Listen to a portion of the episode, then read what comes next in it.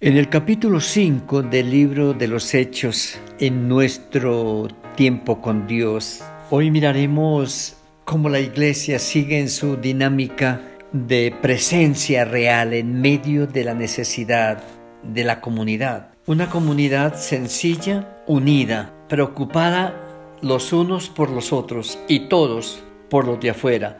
Así es que su presencia ya en la ciudad de Jerusalén es una presencia sentida a través de más de 8.000 personas que distribuidos a lo largo y ancho de la ciudad se hacen sentir su presencia. Esto, como dijimos, empieza a afectar cada uno de los movimientos religiosos del momento y la persecución pues no va a dejarse a, un lado, sino que van a empezar a usarla como lo hicieron con el Señor y van a empezar a atacar a cada uno de los miembros de esta naciente comunidad. Sin embargo, lo que se puede notar es que en medio del transcurrir del tiempo y de los eventos, se va marcando cada día mucho más la gran diferencia entre lo que es la vida religiosa, liturgia vacía, ceremonias culticas, actividades espirituales que no son más que tradiciones de años, pero que los que las practican y las enseñan y los grandes dirigentes no tienen la autoridad moral a través de su estilo de vida para mostrar el poder de lo que representan. Mientras que esta comunidad naciente eh, en la otra orilla están mostrando la realidad de la vida del Cristo que ellos proclaman está vivo y activo entre ellos. En el caminar de la iglesia nos encontramos con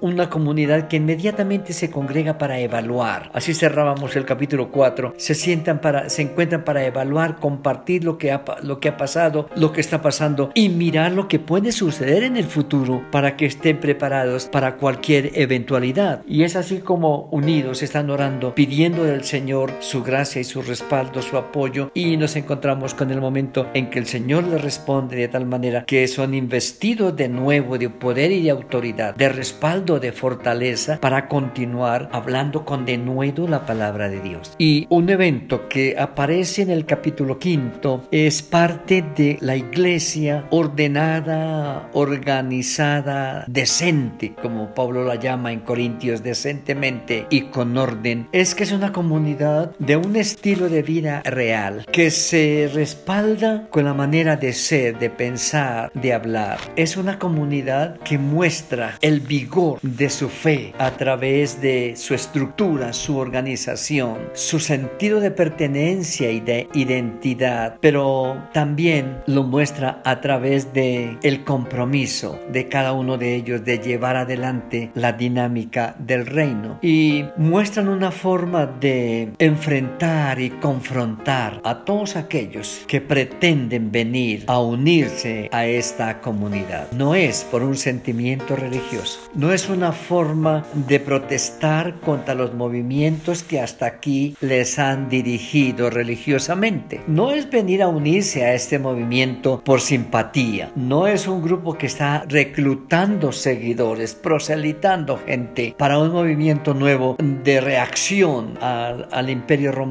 o a las religiones imperantes. No. Y lo muestran de una manera tan clara en el capítulo 5, los primeros 11 versículos de la famosa historia de Ananías y Zafira. Y es uno de los elementos centrales en la estructura de la iglesia. Es la seriedad hacia las cosas de Dios. Es la responsabilidad frente a la nueva fe que han abrazado. Y dentro de las iglesias históricas contemplamos como parte de nuestra organización lo que llamamos la disciplina y la disciplina es parte de la administración, parte de la organización de la iglesia para el bienestar y para la salud de los creyentes, para la salud de la comunidad y para que los que quieran incorporarse tengan claridad de a dónde es que van a llegar, con quiénes se van a encontrar y qué es lo que se exige en medio de esa comunidad. Por lo tanto, ah, es un testimonio público y dentro de la comunidad cristiana de las iglesias, iglesias eh, que decimos históricas que abrazamos esta forma de gobierno, contemplamos eso. El, el testimonio es importante, la autoridad moral de cada creyente es fundamental para el compromiso y el impacto hacia afuera. Por lo tanto, se tiene en cuenta muchos aspectos, su fe, lo que son sus principios de vida, lo que es su moralidad, lo que es su ética, lo que es su estilo de vida como cristiano y como ciudadano del reino, hasta el punto de que la iglesia es clara en decirles cualquier cosa que vaya en contravía de la palabra y vaya a afectar el cuerpo de Cristo, inmediatamente será tomado y estudiado y se exigirá explicaciones y también se aplicarán correctivos. Y viene la amonestación y viene la disciplina y a veces también la expulsión de un ministerio o aún de el, el sentar a la persona en la banca hasta que tenga un arrepentimiento sincero y, muestre un cambio pueda ser otra vez incorporado a su ministerio y también a la fraternidad cristiana. Y el ejemplo está ahí con Ananías y Zafira. Ellos pretenden entrar de cualquier manera a formar parte de esta comunidad. Pero aquí no hay un compromiso con Pedro, aquí no hay un compromiso con los apóstoles ni con este gran movimiento. Aquí hay un compromiso con el Cristo resucitado y con la presencia real del Espíritu Santo. Y Pedro está diciendo,